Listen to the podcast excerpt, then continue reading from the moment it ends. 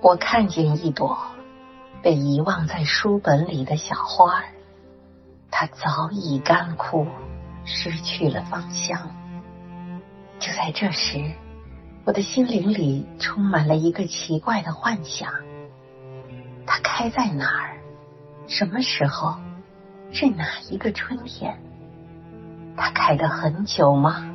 是谁摘下来的？是陌生的，或者还是熟识的人的手？为什么又会被放到这儿来？是为了纪念温存的相会，或是为了命中注定的离别之情？还是为了纪念孤独的漫步，在田野的僻静处？在森林之阴，他是否还活着？他也还活着吗？